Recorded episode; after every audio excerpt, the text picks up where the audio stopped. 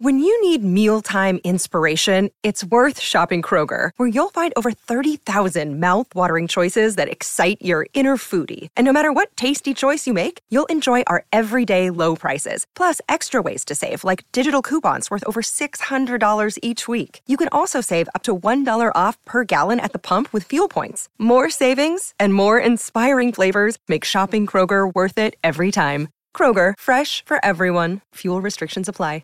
Amigos, tenemos show, tenemos show, qué emoción. ¿Cómo va a estar la cosa? Que el 20 de enero hay show en el Marque Teatro Ciudad de México, el show más grande de herejes hasta la fecha y se está agotando muy rápido. Rapidísimo. En el primer día se vendió el 30% de las entradas, así que apúrense a comprar porque está volando, es un teatro grande. Va a haber stand-up de Bobby, va a haber un episodio sobre Jacobo Greenberg y la obsesión de México con Jacobo Greenberg y Pachita y va a haber Análisis de canciones. de ca- análisis de canciones en vivo con Caro Hernández Solís y con el Corsario y Bobby cantando en vivo las canciones, tocando la guitarra, tocándose entre ellos, todo. El mejor show, el show más grande de herejes hasta la fecha, el 20 de enero en la Ciudad de México. Compren sus entradas.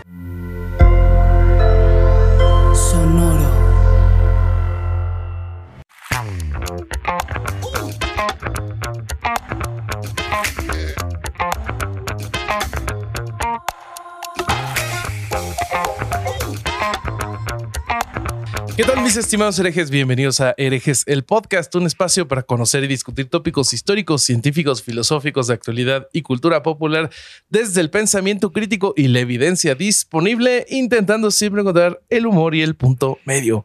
Amigos, qué bonito, qué emoción. Cada vez estamos más cerca de, de- de cosas bonitas que se vienen como nuestro show. Eh, pero antes de, de hablar de eso, de mis confitriones y del temazo e, e invitada que tenemos hoy, eh, en- hoy en Bobby, sosteniendo objetos de tamaño normal, traje un iPad. Este es un iPad normal. Ahí está. Ok, Ok. ok. No se ve tan, No, tan chico sí. ese. Es de caro y atrás tiene estampitas así de niña. Ok, me Este, parece muy bien. sí. ¿Cómo estás, querido? Estampitas acá son las religiosas. ¿Sabías que estampitas acá son solamente las Sí, religiosas? las sí. figuritas son las otras, ¿no? No, aquí estampitas es cualquier sticker, cualquier pegatina. Este es un sticker. Sí. ¿Cómo está usted, señor abogado del diablo número uno? Eh, mi querido Estoy muy contento, estoy muy contento porque el 20 de enero Herejes se presenta con su show Obsesionados con Jacobo Greensberg, más análisis de canciones en el Marqueteatro de la Ciudad de México y todavía quedan algunas entradas. eh, para Querétaro no quedan más, no intenten comprar para Querétaro, no quedan más, pero para la Ciudad de México Sí. quedan algunas entradas, así que acá está el, para la descripción para que las compren.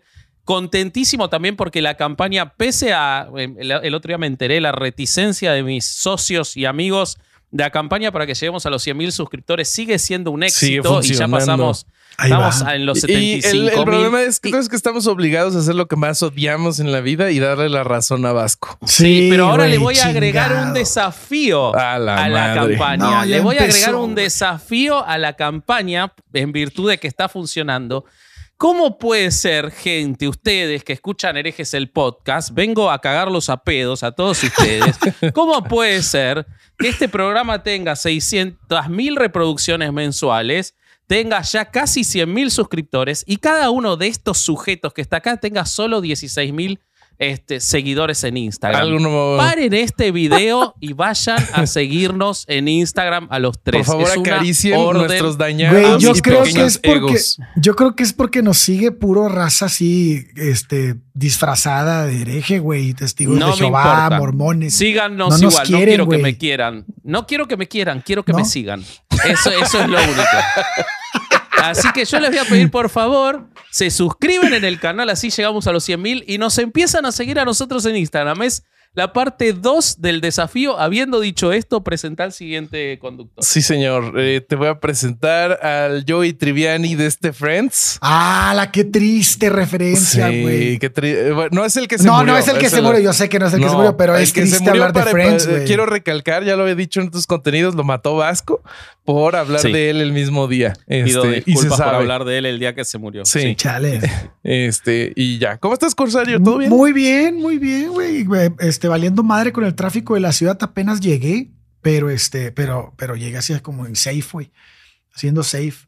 Este, y contento porque eh, de lo que vamos a hablar hoy, güey, no mames, como que en México resonó mucho y una de las figuras más importantes de la historia moderna política del país, que es Salinas de Gortari, pues tiene mucho que ver con esta madre porque pues se dio acá en como que en un momento crítico de México y que este pues se le, se le se genera mucha historia, mucha mitología, mucho, mucha este cuchicheo alrededor de esta, de este y lo que sabe la invitada del tema ese que ahora, uy, esa es la mejor parte de sabe hoy. Tanto, Sabe tanto que escribió un podcast sobre el tema, pero nos, nos va a prestar un poco ese conocimiento. Pero yo pensé, Corsario, que vos vendías merch. No sé por no, qué. ya no, ya no. Ya se vendió todo. ¿Qué?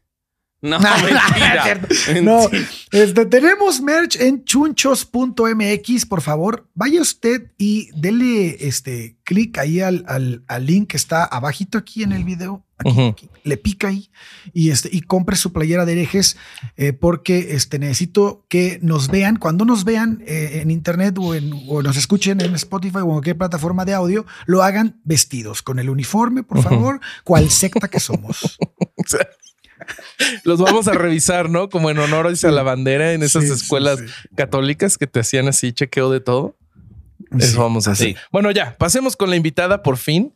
Eh, nos acompaña hoy, amigos míos, Ana Paula Tobar. Ella es periodista, ha estado en diferentes medios como El País. Este, también es compañera podcastera en podcast, es guionista, también hace de locutora.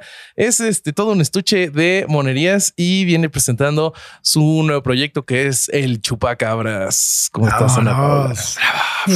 ¿Cómo están? Mucho gusto. Muchas gracias por recibirme. Muchas gracias a todos, a Vasco, a Alejandro y a Roberto.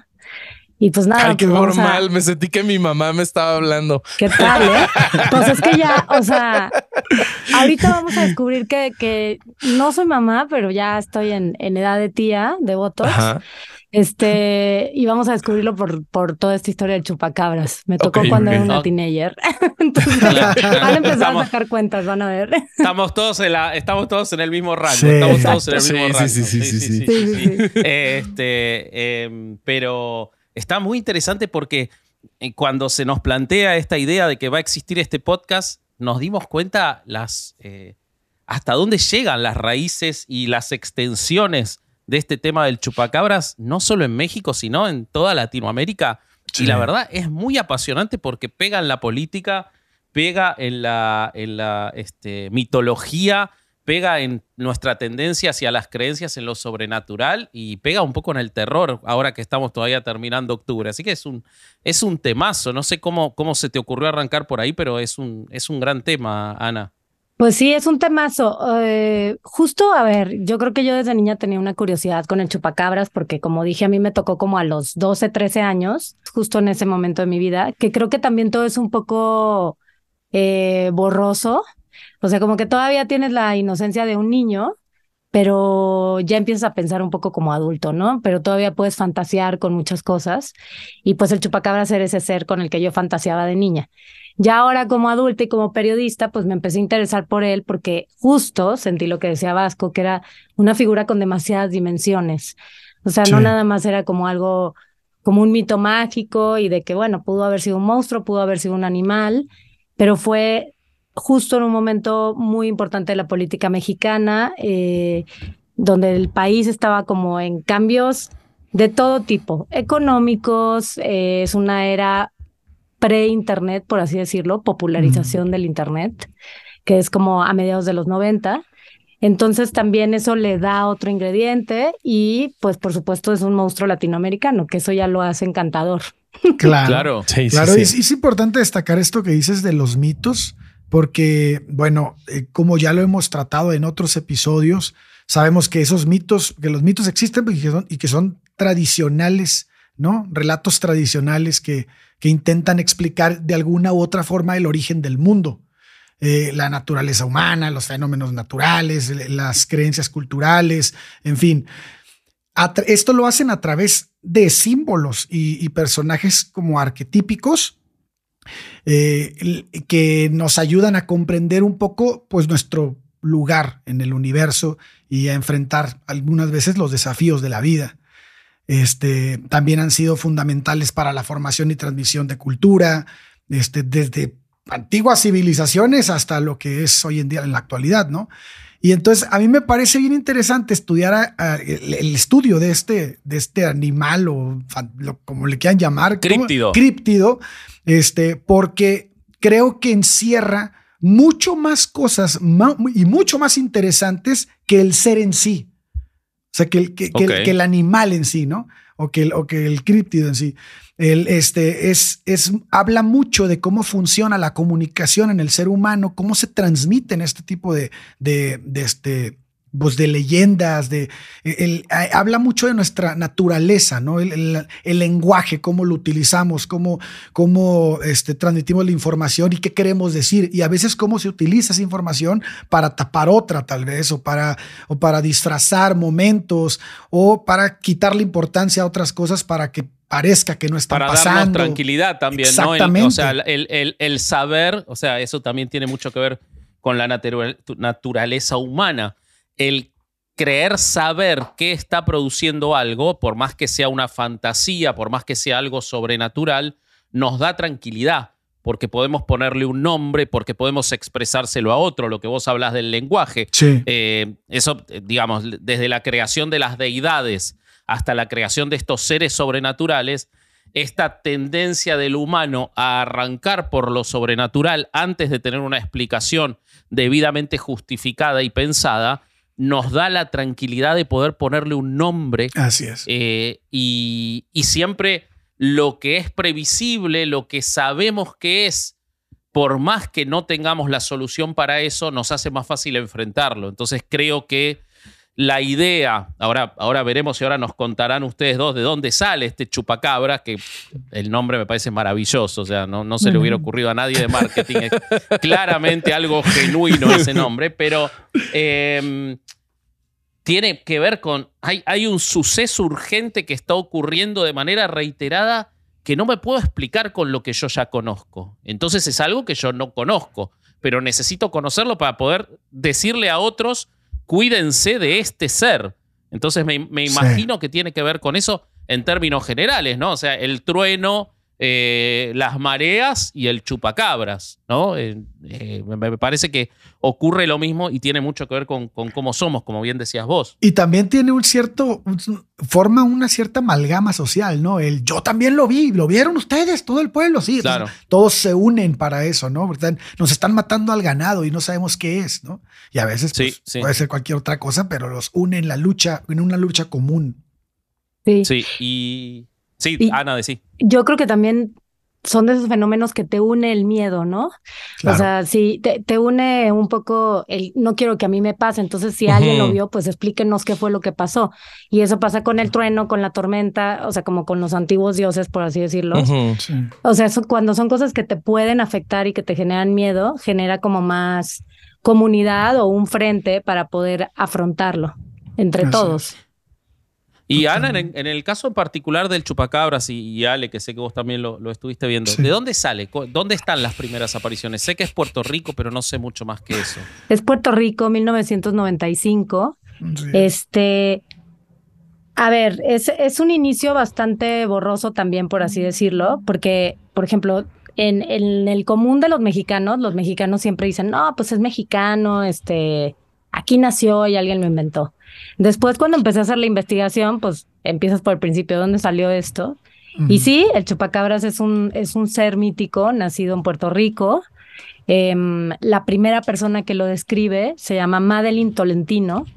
Es una mujer que es una enfermera eh, ahora. Em, huye un poco el mito, entonces es difícil contactarla.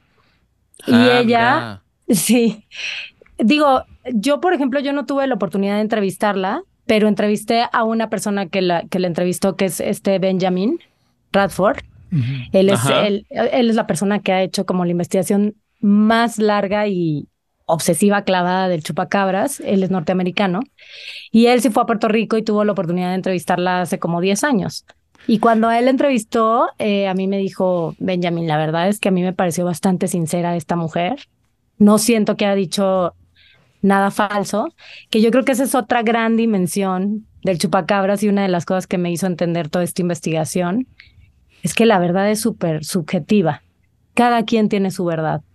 claro, los que lo cuentan realmente creen que, existe el chupacabras. Es que independientemente del monstruo están las víctimas. O sea, sí hay animales muertos, con, sin sangre, ¿no? O sea, el, me, quería hacer una pausita aquí nada más para, para que el público sepa quién es Benjamin Radford. Es un licenciado en psicología, alma mater de la Universidad de Dartmouth College de Buffalo y de la Universidad de Nuevo México. Es miembro del Comité para la Investigación Escéptica de Estados Unidos, escritor de muchísimos artículos, autor de libros que versan sobre investigaciones y misterios inexplicables y paranormales desde un punto crítico. Es probablemente es una versión nueva de un estilo James Randi, güey. Ese güey es estudioso de todo lo que gravita alrededor del chupacabras. De hecho, tiene un libro llamado El seguimiento del chupacabras, la bestia vampiro, en la realidad, la ficción y el folclore. O sea, le ha dedicado mucho tiempo y es una persona que se ha dedicado a destruir mitos eh, investigándolos y, y, buscando las pruebas que hay para ver si se sostienen o no. Entonces, este, creo que es una autoridad en el tema y me parece súper interesante que vaya a estar en este podcast y en el, podcast que, que, este, el Chupacabras de Ana Pau y que, y que además este, estaría muy padre conocer toda la investigación y, y todas las personas que entrevistó. Esta, esta persona de, de, de, Canóbanas, que es el municipio de Puerto Rico, donde fue el primer avistamiento de Tolentino en el 95, es, sería como que padrísimo este, que Ana Pau nos contara más sobre, sobre todo lo que habló con él, porque me parece que eh, a partir de aquí es algo que no sé si todo el mundo tenga, es información privilegiada. Sí, es una biblioteca él, Benjamin. Y como dije, a ver, yo, yo siempre tuve la curiosidad de abarcar, era un es un tema súper amplio el chupacabras.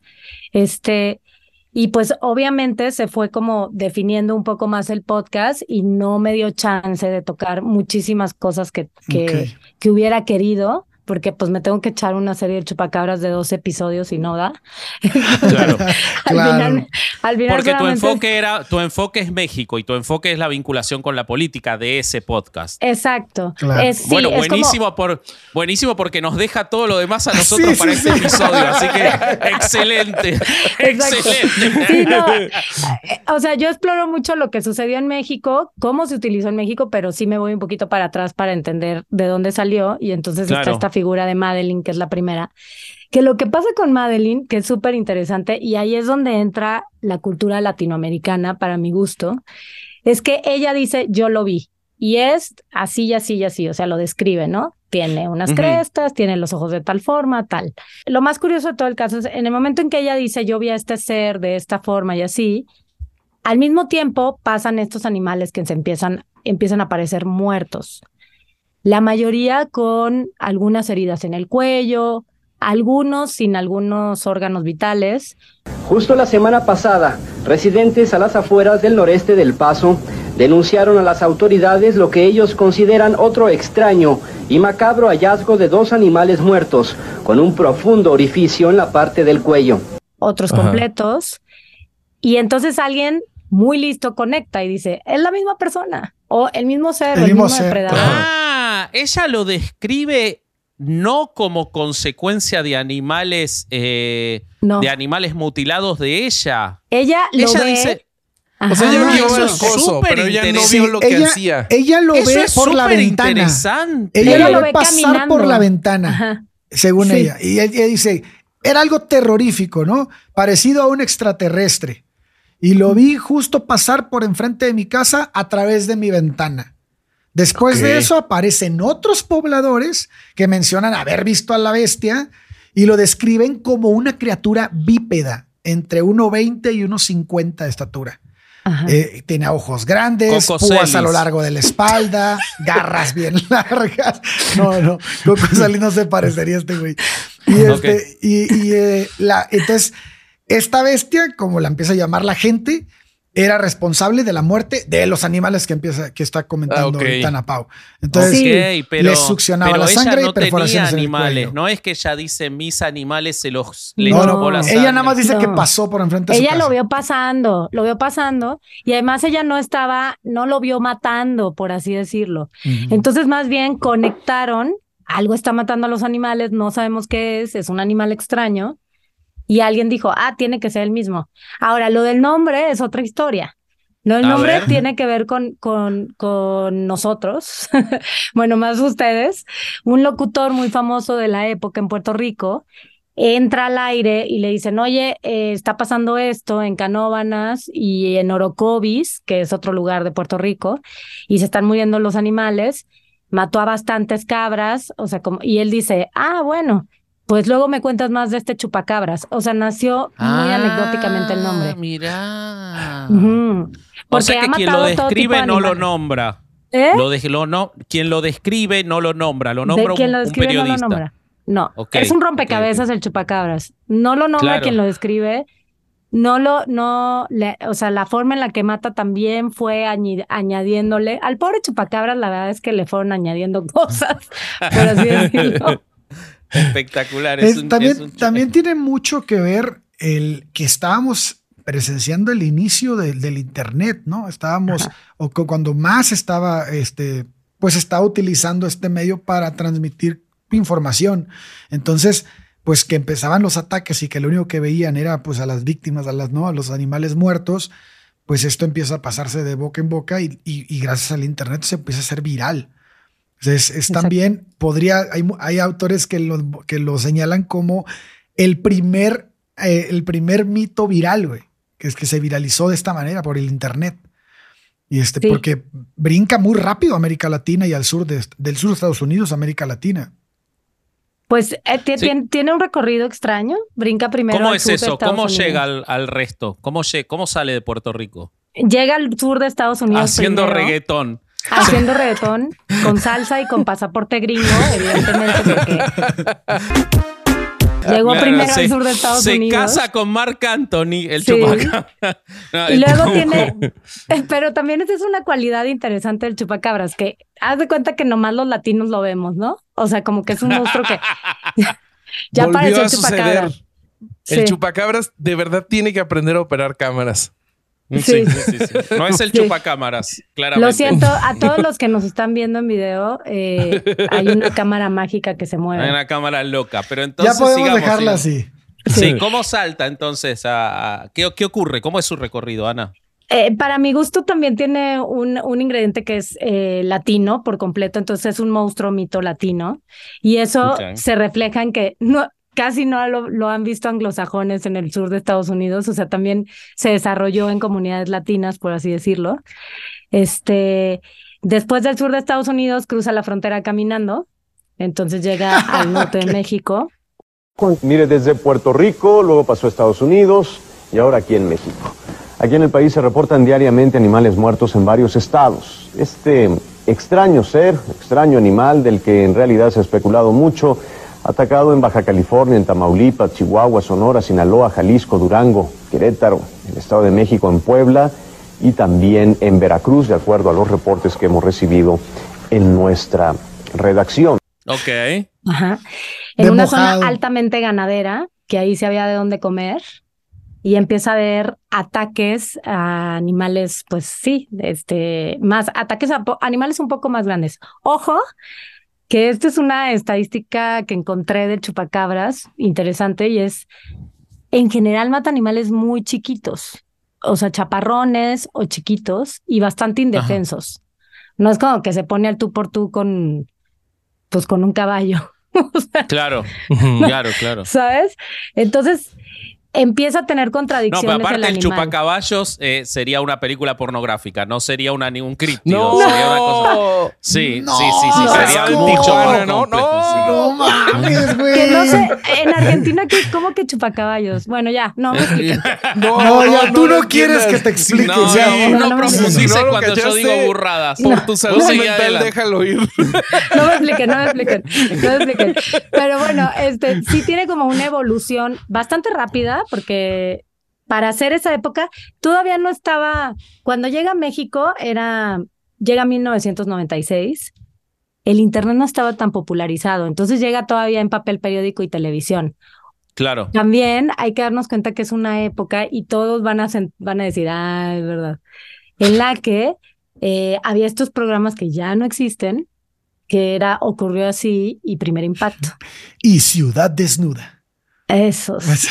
Y todos, esos programas muy amarillistas que la verdad es que eran un gran medio para generar contenido. Y a la gente le encantaban esos programas. Eran súper visuales. No se encantaban. No se encantaban. a mí no. Muy directo, ¿no? Los habitantes de una pequeña población al sur de Guatemala están aterrorizados después de descubrir lo que podría ser la primera víctima humana en ese país del chupacabras. Como nos dice César Gaitán, desde allá el mayor temor es que vuelva a atacar. esos, que tenían, esos, que tenían, en el, esos que tenían en el, en el, en el público un extraterrestre y así también, güey. ¿Te acuerdas? Eran buenísimos, güey. o que diseccionaban aliens. Acá un. En el Congreso, digo, ¿qué? No, no, no, no. Pero sí, el, periodista, el periodista que acá extendió el chupacabras, ahora después hablaré del chupacabras en Argentina, se llama Samuel Chiche Helblum. Eh, y tenía, me imagino, no conozco los programas que están diciendo ¿Qué nombre tan elaborado le pusieron el chupacabras ahí en Argentina, güey? ¿Cómo? ¿Qué, ¿Qué nombre tan elaborado le pusieron el chupacabras en Argentina? No, no, ese era el que lo extendió. Ah, no, no, no, no, no, Pero este, él diseccionó un alien, por ejemplo, entre otras cosas que hizo, y es el que, o sea, que entiendo para dónde iban ese tipo de programas amarillistas este, que, que, que extendían estas noticias, ¿no? Sí, o sea, totalmente. Primero, ahí llega el chupacabras, ahí es donde aterriza. También en Puerto Rico lo hace muy famoso un, un ufólogo de Puerto Rico. Aquí en México, nuestro ufólogo estrella, Jaime Maussan. claro. Este, y la verdad es que también en una época, eso les digo, como había mucho periodismo amarillista de ese tipo, también había como mucha magia, por así decirlo. Se iba a acabar el milenio, eh, venía el U2K, em, los extraterrestres estaban ahí volando. Es una época en la que Hollywood generó muchísimas películas de extraterrestres. Claro. O sea, Mars Attacks, eh, Men in Black. Em, Día de la Independencia. Sí. Entonces había todo esto por lo mágico, medio cambio de era. Y pues el chupacabra se empieza a encajar muy bien en la narrativa desde ahí, ¿no? Y lo, esa es la narrativa mágica del chupacabras, por así decirlo. Pero hay otro personaje, eh, y ahí ya me voy a meter rápidamente en política. Hay otro personaje en Puerto Rico que es el que le da como el empujón más fuerte, que era un político muy famoso que se llama Chemo Soto. Sí. Y Chemo Soto se hizo famoso gracias al chupacabras porque decidió que lo iba a cazar. Entonces él le da, o sea, él le da una dimensión real y le da una dimensión, pues claro, si un político dice que lo va a cazar, ya no es una tontería de la gente del rancho, del granjero, del ufólogo. claro, ya le, da una cosa más este, urbana, más oficial, más de trascendencia social, digamos. O sea, hay un problema con el chupacabras y la política lo va a resolver. Exacto. Bueno, tal vez en los 90 era así, pero ya si ahorita Samuel García dice que va a cazar al chupacabras, como que ya no pues sí habrá gente que lo crea. No sé, no sé. Me estás diciendo que le tengo mucha fe a Monterrey. Sí, güey. No sé. A la gente en general, güey. Dijo que le dijo que le iba a tirar bombas a las nubes, o sea, no sé, no sé, no sé, Sí hay gente que dice locuras todavía y Concedo el punto. Pero fíjate, a mí lo a mí lo que me llamó mucho la atención fue que fue mutando el chupacabras. Mutó también. Sí, es muy en diferente. El en el 2000, la, esta idea del chupacabras ya este, era muy diferente, ya no parecía un extraterrestre, ya tenía más parecido como un perro, porque ya andaba en cuatro patas, habían dicho primero que era un bípedo. Entonces, ahora el animal se desplazaba como perro, hacía como perro, mordía como perro y pues era perro, ¿no? O sea, los estudios que le han hecho eh, este, muestran, porque, a ver, empezó gente a, fotografiar al chupacabras. Siempre, güey, eso siempre. no, no, no, y a presentarlo como pruebas. Y entonces aquí, este, nuestro, nuestro científico de cabecera de hoy, este, Benjamin Radford, dijo, ah, espérate, güey. Si hay pruebas, yo quiero verlas, güey, porque si hay pruebas podemos hacer, esto ya cambia todo el pedo, ¿no? Entonces él va a investigar, su investigación va, va a, los, a los ranchos donde están estas, estas víctimas del chupacabras y se encuentra con ataques parecidos a las de un perro salvaje, lobo, coyote o cualquier animal de estos. Entonces, incluso hay un testimonio de, de, una científica, que, este, que ahorita les doy el nombre, por aquí lo debo de tener anotado, que ella explica que Alison Diesel y ella explica este, que cómo, atacan los perros al ganado y a ese tipo de, animales, a los chivos, a ese tipo de, de, este, de las víctimas que eran del chupacabras, este, que los muerden del cuello y los, les dejan los hoyos de los colmillos ahí y al final, como no son animales que tengan la fortaleza, por ejemplo, de un tigre, un león que puede partir un animal con las puras garras, los dejan que se desangren. Entonces empieza a explicar muy bien que cómo funcionan estos animales y por qué muchos de ellos no tenían pelo. Porque decían, es que es lampiño. Y las fotos y los animales que, muertos del, que, decían que era el chupacabras resultaban ser coyotes o lobos que, que, tenían un tipo de sarna muy habitual del lugar donde ah, estaba. Y como, y como la piel se inflama de una manera muy específica cuando un perro tiene este tipo o un animal tiene este tipo de enfermedad, entonces si tú lo ves, si es un animal deforme, todo con, las, con, la piel muy gruesa, rojiza, en partes negra y, este, y genera este aspecto que pues no es común. Y la gente que, que se, tú te imaginas un lobo y te lo imaginas con pelo, ¿no? Muy bonito. Pero cuando veían estos animales, pues dicen, bueno, ¿y qué chingados es esto? Pues es un, es un can, pero sin pelo. es, y con una enfermedad, obviamente, ¿no? Pero ella, es, eh, bueno, ella, Alison Diesel, es de la Universidad de Texas AM, es especialista en enfermedades inflamatorias de la piel. Ella fue la que confirmó esa versión de las, de las enfermedades que sufrían estos animales que eran encontrados y que se les denominaba chupacabras. Ok, pero también ha habido, hay otras cosas. Apareció un esqueleto en el 2013 en México. Eso supongo que, que Ana lo, lo tratará en, en, el podcast en particular, pero la imagen es espectacular. Es claramente un perro todo deformado.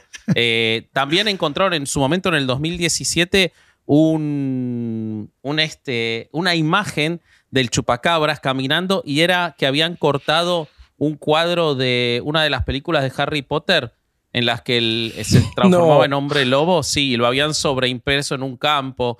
O sea, es evidente pero que hay, O sea, eso ya fue mucho después, eso es como en la 3, ¿no? Pero lo que te digo es que, eh, o sea, está bien que se encuentre una explicación científica acá en Argentina también, pero la realidad, y me parece que va mucho más para lo que estaba contando Ana, que me gustaría que siga sobre el político de Puerto Rico, hay mucho interés de falsificar chupacabras. Por más que alguien con buena fe vea animales que se parezcan y todo, esa gente seguramente, o sea, es necesaria una explicación científica, pero podemos partir de la base de que muchos de los que vieron al chupacabras tenían un deseo muy profundo de ver al chupacabras y lo iban a encontrar en cualquier cosa. Pero que eh, lo encuentra, lo caza. ¿Hay un final feliz a esta historia en Puerto Rico, Ana? No. ¿De ese político? En Puerto Rico se convierte un poco en lo que se convirtió casi en toda América Latina, que es así como un mito, eh, un animal mitológico medio chistosón. O sea, ahí como que nos da risa, pero ya no nos da miedo. Ahora, eh, yo tengo, por ejemplo, una alerta de Google que me, que me manda todavía constantemente noticias del chupacabras y no ha dejado de suceder, por así decirlo. Wow. O sea, siguen saliendo noticias de estos videos o de que lo encontraron en un campo en Chile o ahora siento que con esa dimensión de que puedes falsear un poco más los videos, porque pensemos que en el 96, 95 pues nadie tenía un celular a la mano con cámara y no podías hacer un video, no podías tener pruebas en ese momento, ¿no? Ahora sí existen pruebas, pero jamás se ha atrapado uno de estos seres. Sí. Em, yo entrevisté a, un biólogo y es bastante interesante porque me dice, bueno, para que exista uno de estos seres, pues ya hubiera una cría, ya hubiera un verdadero esqueleto como es este que lo analizaron y era de un canino. Em, claro. o sea, como que sería muy complicado que no hubiéramos encontrado el Tendría que tener por lo menos como familiares genéticos, ¿no? Sí, y no tiene. Ahora, por otro lado, como ha cambiado tanto, que era lo, lo mismo que decía este Alejandro, ha cambiado muchísimo en el sentido de que en Estados Unidos es más un perrillo ahí con dos patas, ojos rojos, medio diabólico. En México siempre ha tenido alas. Siempre. Ok. Es un animal alado. Yo no sé por qué en México nos encantan los animales alados. Hablé con un antropólogo también que me decía que eso tiene un poco más de relación como con un país muy católico, ah, porque todos los seres alados, eh, como que chupan sangre, tienen relación como con vampiros y eso es súper judío cristiano. Súper judío cristiano. Claro, los ángeles y los demonios ambos tienen alas, sí, sí, sí. Pero también hay, seres prehispánicos con alas, ¿no? ¿O no? Sí, los alebrijes. Sí, hay seres prehispánicos con alas, pero no hay seres prehispánicos con alas demoníacos, por así decirlo. o sea, de hecho, ah, él me decía, los murciélagos en, en la cultura indígena prehispánica son bastante valorados, no son animales malos. Sí. Claro. No, porque Quetzalcóatl era una, era una serpiente emplumada, no recuerdo si tenía alas, pero tenía tirados como de, de, de pájaro, güey, tenía plumas. Sí, ajá. No, no, no está mal visto. Lo que vos decías de, cómo se ha extendido, yo acá tengo que eh, se, han eh, denunciado, eh, sin que nunca se encuentre evidencia, por supuesto, ataques de el chupacabras en Argentina, Brasil, Chile, Colombia, Bolivia, Ecuador, El Salvador, Estados Unidos, Guatemala, Honduras, Nicaragua, República Dominicana, o sea que es isleño también, Panamá, Paraguay, los océanos Perú, le hacen los mandados. Sí, Perú, Uruguay, que no lo hayan encontrado en Uruguay, eso me sorprende, ¿verdad? Ahí debería ser sido más fácil que lo encuentren. Porque hay tres, millones de personas, o sea, no hay tanta gente. Contás el 3 millones uno, es el chupacabras, o sea, no es tan difícil. Eh, Qué claro, aparte, imagínate, lo convocan a la selección, no tienen tanta gente.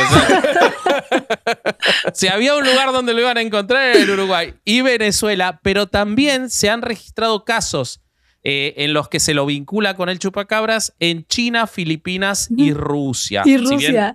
sí, ah, sí, sí, exactamente, exactamente.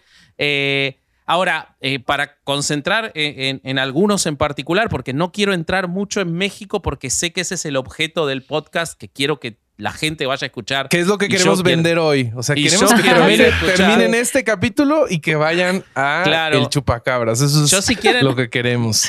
Si quieren, les cuento un poco de dos apariciones. Una en Argentina, que sé que Ana también la estuvo estudiando, y otra en Chile, eh, que son muy simbólicas eh, y hacen un paralelo de lo que estaba diciendo Ana de Puerto Rico sobre la política y también seguramente de lo que eh, refieran en el podcast sobre México.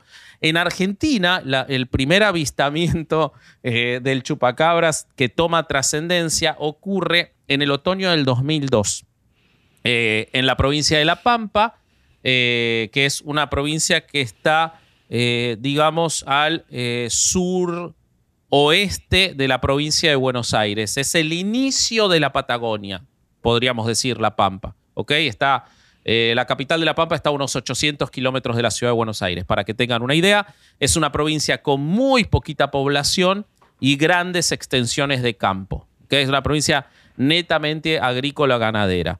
Eh, en esa provincia se empezaron a encontrar animales eh, a los que le faltaba la sangre, animales que se, le encontraban agujeros en, en, el cuello, tal como se había descrito en otros lugares, eh, animales de eh, vacas a las que le faltaba la lengua, algunos músculos, ligamentos y cartílagos de una mejilla, o sea que no parecían víctimas de abigeato ni de robo de ganado.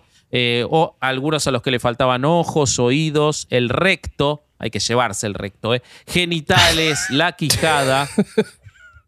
Eh, las incisiones no presentaban sangrado, el corte se veía limpio. En Sudamérica el chupacabras tenía sotana, seguro. No, pero para, tenía, tenía, Sí, estaba más sádico el de ustedes, ¿eh? Sí, no mames. Sí, sí, sí, sí. es que nosotros siempre vamos un paso más. Eh, claro, sí, sí, sí, sí. Eh, y lo interesante es que esto ocurre en probablemente el peor año hasta el año que viene. El año que viene va a ser el peor año de Argentina, pero de los que ya pasaron, eh, el año 2002 y sobre todo el otoño del 2002 es cuando pega con más fuerza y con más potencia la crisis económica producto de lo ocurrido a fin de 2001, cuando es la crisis social. Eh, tenemos cinco presidentes en una semana. El sexto que asume Eduardo Dualde está pasando su peor momento en el otoño del 2002. La situación económica, la situación social, la situación de desocupación es terrible, sobre todo en lugares como el interior del país. Hay muchísimo robo de ganado, entre otras cosas. La, eh, la inseguridad está en un punto altísimo. Y en ese momento aparece una noticia que cobra trascendencia nacional y que cobra una especie de em, contagio, porque enseguida se empiezan a encontrar casos de chupacabras en Córdoba, Santa Fe, es decir, se va a provincias más al norte, siempre provincias agrícola-ganaderas, pero que yo me acuerdo en ese momento pasa a ser la noticia más hablada en todos los medios de comunicación. Es cuando empieza el momento en el que empiezan las cadenas de noticias de 24 horas y todo eso. Y la, la noticia era el chupacabras y la gente que tenía miedo al chupacabras y los animales. Entonces, es muy interesante cómo el chupacabras pasa a tapar la terrible, por lo menos en la, en la intención pública, la terrible situación política. Vos viste algo de eso también, Ana, ¿no? Sí, yo también, eh, bueno, me puse a, buscar patrones sobre el chupacabras, más allá de que sea latino, este, de que tenga... Cura el mal de ojo eh, y, este, y, bueno, ¿y qué más? Es latino, es nocturno, eh, le gusta el desmadre. Eh, ah, es el corsario. Ahora, güey. Este, tendría, que tener unos brazotes igual que el corsario. el corsario. Este, pues yo vi, yo lo que vi también es que, que me pareció muy, muy estremecedor que sí es verdad que en Argentina como que les los encontraron a los animales sin lengua, sin ojos, sin quijada, incluso sin dientes y dije, ah, órale, aquí no pasó tanto. Este, lo relacionaban con otra cosa que se relacionó en México también, que era que había luces en el cielo, como haces de luz en el cielo. Y de pronto aparecía el chupacabras. Esa es una conexión muy extraña que también surge en el norte de México y el sur de Estados Unidos y de hecho se retoma en una película que si pueden verla, por favor, véanla. Oye, que se llama Chupacabras de 1996.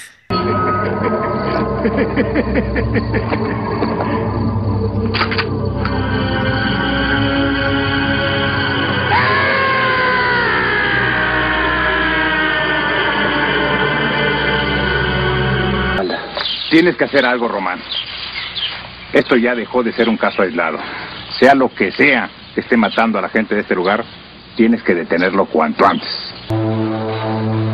Tal vez el mito del chupacabra no sea tan falso como suponemos. Yo me acuerdo ah, película. Yo me acuerdo que, hay una película. que eso de las luces muchas veces lo relacionaban para decir que el chupacabras entonces venía de otro planeta, ¿no? Era extraterrestre. Pero, pero hay, una, hay, una, hay una razón por eso. Cuando empezamos a decir que esto empezaba a tomar fuerza y resonancia por el Internet, al principio que empezamos la plática, este, resulta que a raíz de que, obviamente, pues todavía no está como está el Internet ahorita, pero la gente que empezó a transmitir esta noticia en su mayoría eran muchos fanáticos de ovnis y creyentes de enteras de conspiración. Ah. O sea, entonces mm, sigue, sí, eh, como que todo empieza a hilar, ¿no? La, raza que necesitaba que se hiciera, que difundieran eso y pues transmitieran todos este tipo de mensajes que pueden ir cargados con ciertas cosas que ellos creen. Y me voy a agarrar de aquí para decir que los extraterrestres existen, ¿no? Ya estudiaban Alien, dijeron es un Alien. Exacto. Sí, como que lo mezclaron, ahí hicieron su... hicieron su mezcolanza, se hicieron como los de Puerto Rico. Dijeron, no, pues yo sé esto, esto y esto y conecta. Entonces crearon los monstruos que quisieron. Ahora, sí me parece interesante lo de Argentina. El boom en México en 1996. Los dos mm. peores años en la historia moderna de México fueron 1995 y 1996. Ok. Económicos y políticos. ¿Y en Argentina cuándo empezó? En Argentina fue en el 2002. En el peor año económico. Bueno, fue lo del corralito. No, pues se fue caminando a Argentina. No, pero está buenísimo el paralelo que hace de cómo eh, el, el peor momento político es cuando aparece el chupacabras. claro. Sí, ese güey huele la sangre de, los políticos, más bien. pero, para ayudarlos.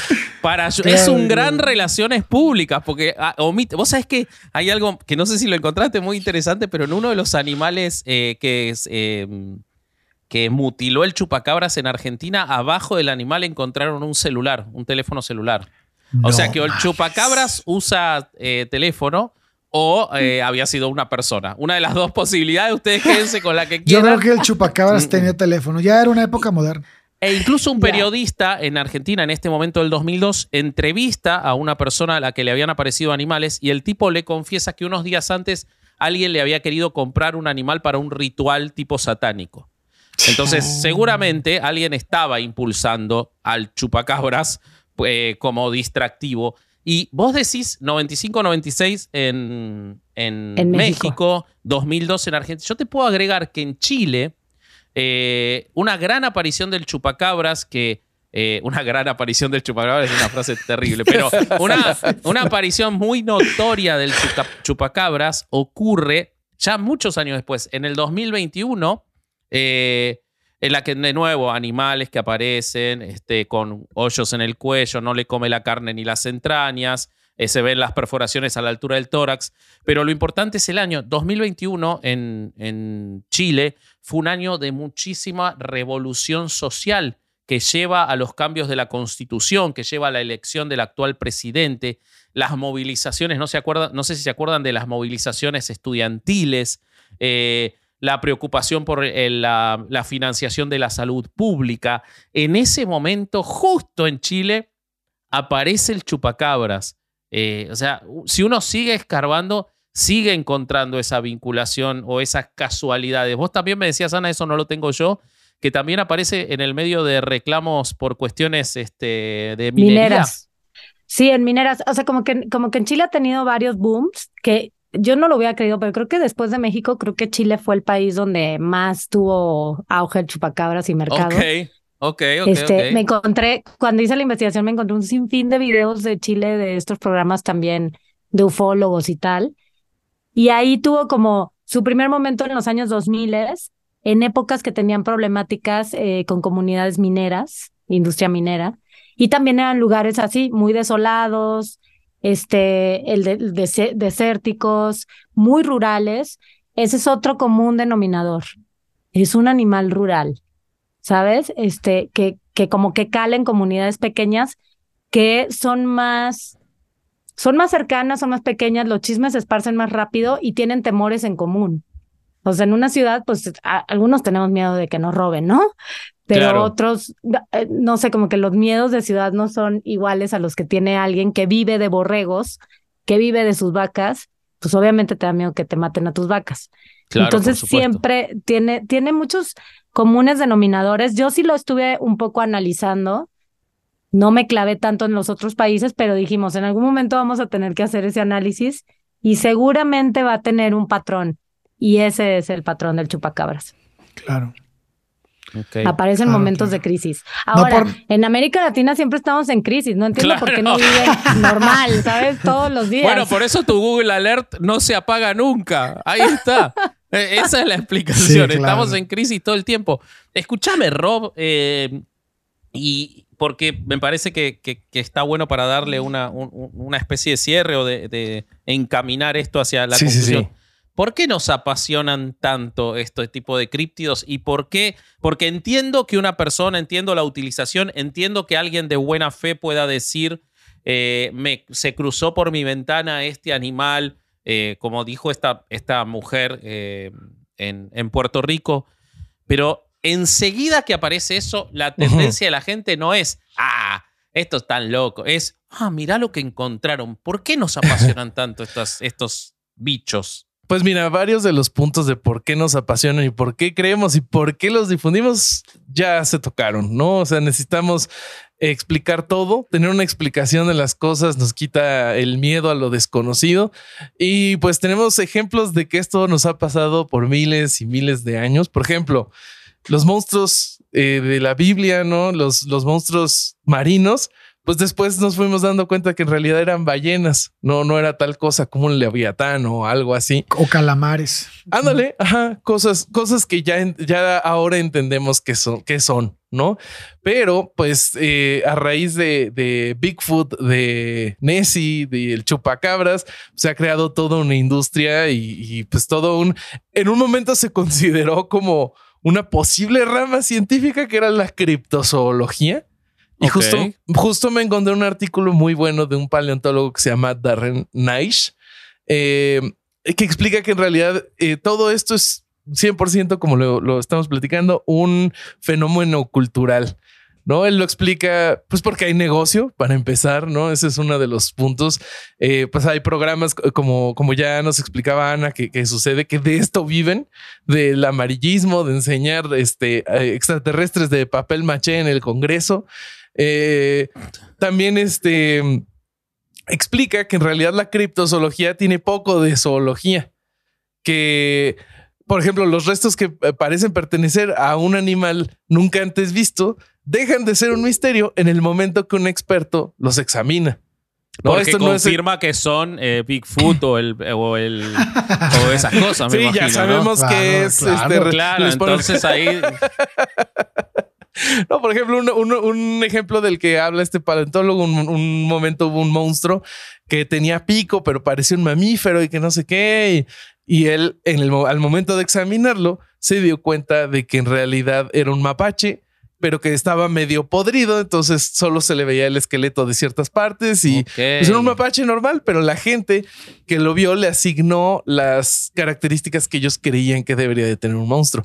Y pero vos sabes que hay, una historia muy interesante de cuando eh, se descubre el ornitorrinco, cuando la primera vez que llevan el ornitorrinco Ese día debe de haber sido una locura.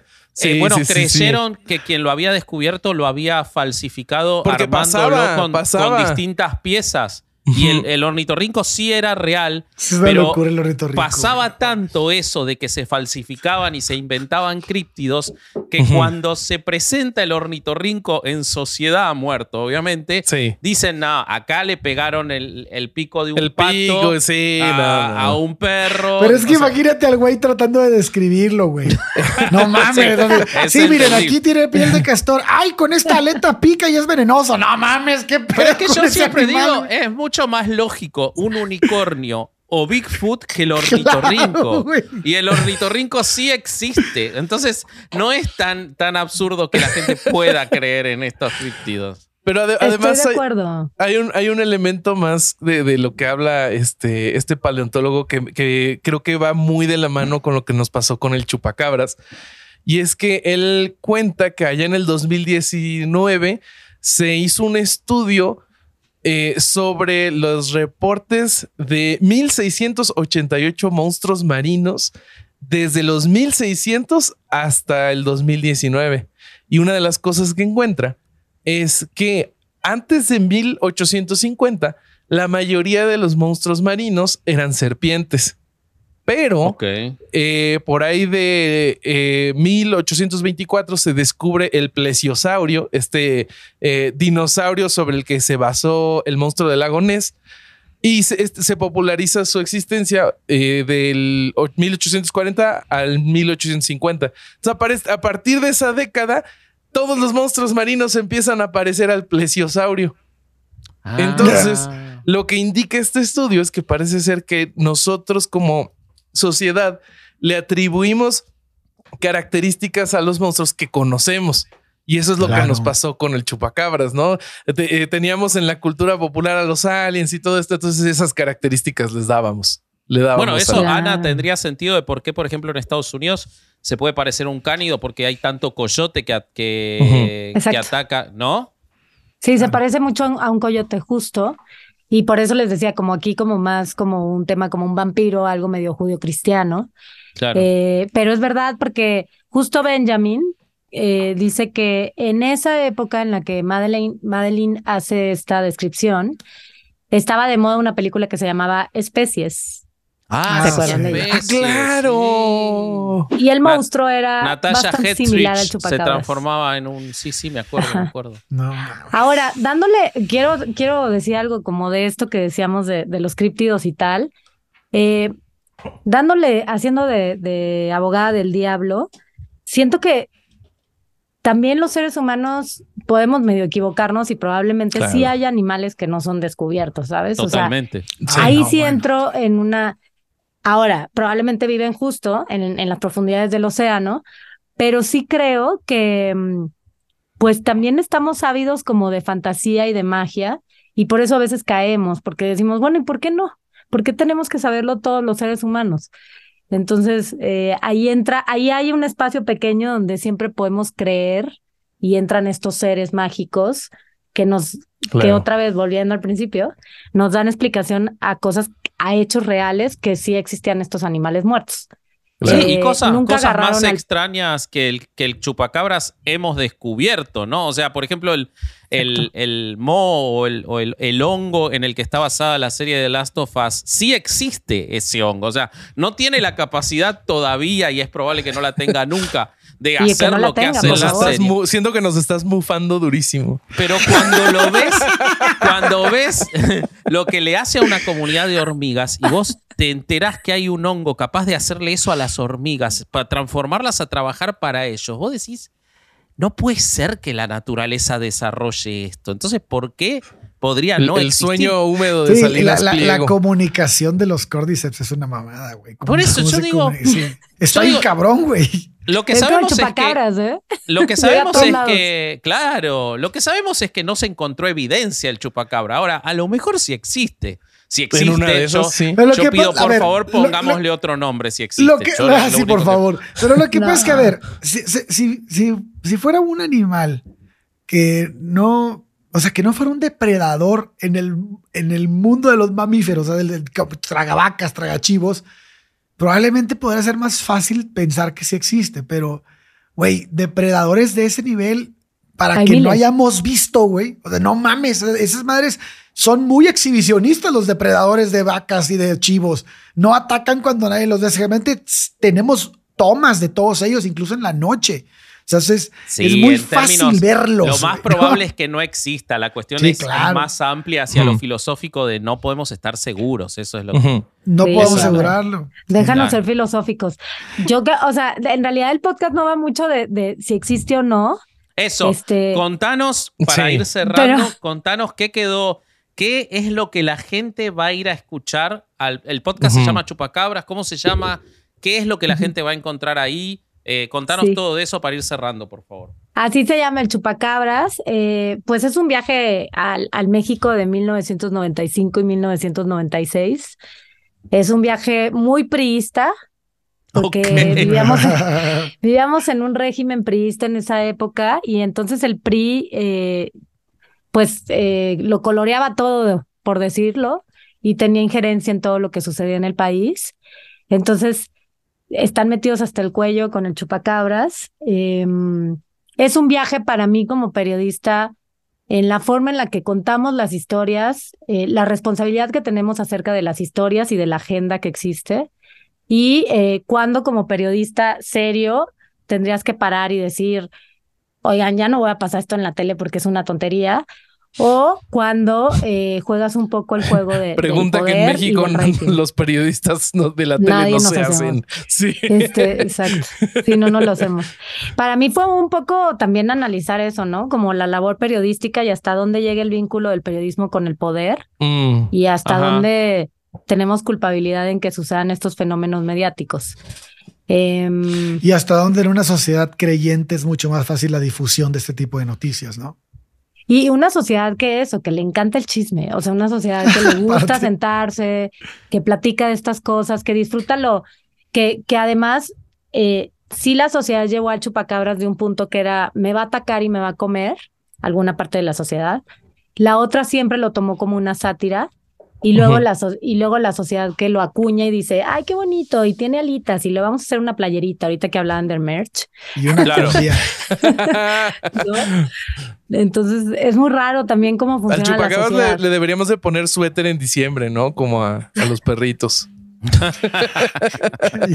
sí, sobre todo si anda por Sonora, por Chihuahua, se cae frío. y no tiene pelo. Pues y no tiene pelo, y no tiene pelo. Este, pero bueno, Ana, la verdad esperamos ahora, vamos a, ponernos a escuchar el podcast. Eh, muchísimas gracias, muchísimas gracias. y eh, sos periodista, eh, escritora, así que cuando tengas algo más o tengas ganas de venir a Herejes a hablar de lo que sea, desde ya que estás invitada, porque este, esto estuvo esto estuvo buenísimo. estuvo buenísimo, buenísimo, buenísimo. Así que cuando quieras, este, estás invitadísima al podcast de vuelta. Eh, contanos dónde te encuentra la gente, tus redes y todo eso. Gracias por la invitación, yo encantada. O sea, sí, de esto luego, si, ya, si quieren ya que salga el podcast, podemos explorar otras partes que no quiero espolear, pero que no me dio tiempo tampoco de explorar en el podcast. Entonces, ah, este, me pueden encontrar en mi Twitter, soy arroba Ana Lunato. Este, y bueno, pues soy Ana Paula Tobar, por ahí estoy en Facebook, que es una red que ya casi no utilizo. Es el, estoy en Instagram. Es el museo de lo que fuimos, Facebook. Eso es Facebook. es, el museo, de lo que fuimos. Lo sigo teniendo porque siento que mucha gente todavía lo tiene y por de pronto te contactan por ahí y tal, pero la verdad es que no publico casi nada. ¿E Instagram no? En el Instagram lo tengo privado, fíjate la paranoia. Ah, ese es el de la familia. la paranoia, pero yo creo que ya lo voy a tener que abrir este, y dejar de ser paranoica. Es que luego ah, me la pasé investigando una teoría de la conspiración, ¿cómo no quieren que sea paranoica? Claro. ok, ok, se entiende, se entiende. Este, bueno, en las redes van a estar en la descripción también. Sí. Eh, Muchas gracias. Y, nosotros, 2023 es el año de herejes en Patreon.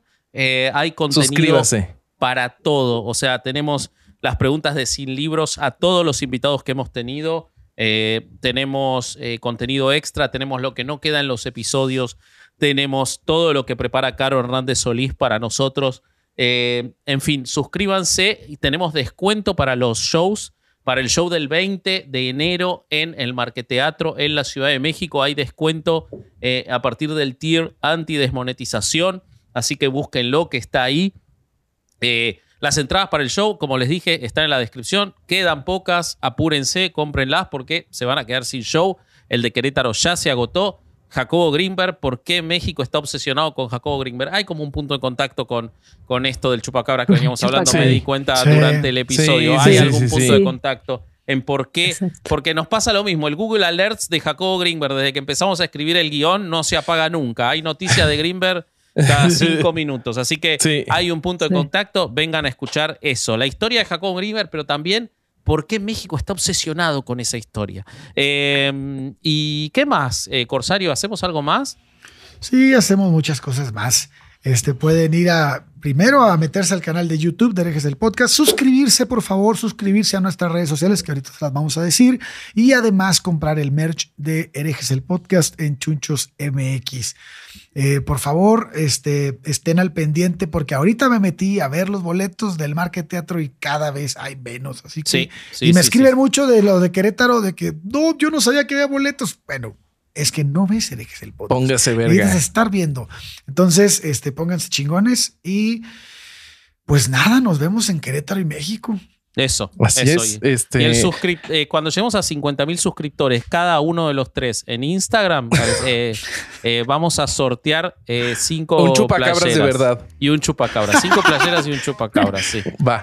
Con suétercito y, botitas para que no se queme las patas. Exactamente. Y para que me sigan, yo soy vasco.hereje, el señor de la gorra para atrás es bobby.hereje y el señor hermoso, hermosísimo. Eh, dijeron, dijeron, que era la persona más linda en la oh, fiesta de casamiento de Carlos Vallarta. Ya, Corsario, puto hereje, Hubo encuesta, hubo encuesta y determinaron que el hombre más lindo en el casamiento de Carlos Vallarta era el Corsario. Imagínense. Se fue.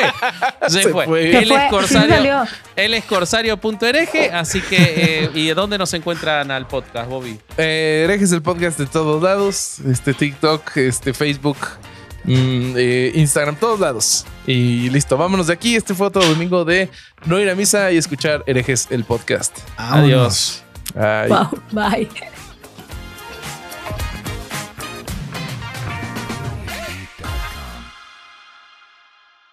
¿Estás listo para convertir tus mejores ideas en un negocio en línea exitoso? Te presentamos Shopify. Tal vez no lo sabías, pero nuestro podcast More Than Mamis es un negocio y lo empezamos por supuesto para desahogarnos y hablar sobre la maternidad, no para convertirnos en expertas de ventas y del e-commerce. Así que sí, necesitábamos ayuda para vender nuestro merch y poner en marcha nuestra tienda. ¿Y cómo suena con Shopify? Llegó otra venta. Shopify es la plataforma de comercio que está revolucionando millones de negocios en todo el mundo. Ya seas un emprendedor desde tu casa o desde donde sea, Shopify es la única herramienta que necesitas para iniciar, administrar y hacer crecer tu negocio sin dificultades. Con Shopify puedo gestionar pedidos, envíos y pagos desde cualquier lugar, brindándote toda la información y estadísticas de tus ventas al detalle. Regístrate para un periodo de prueba con tan solo un dólar al mes en shopify.com barra sonoro, todo en minúsculas minúsculas. Ve a shopify.com barra sonoro para llevar tu negocio al siguiente nivel. Shopify.com barra sonoro.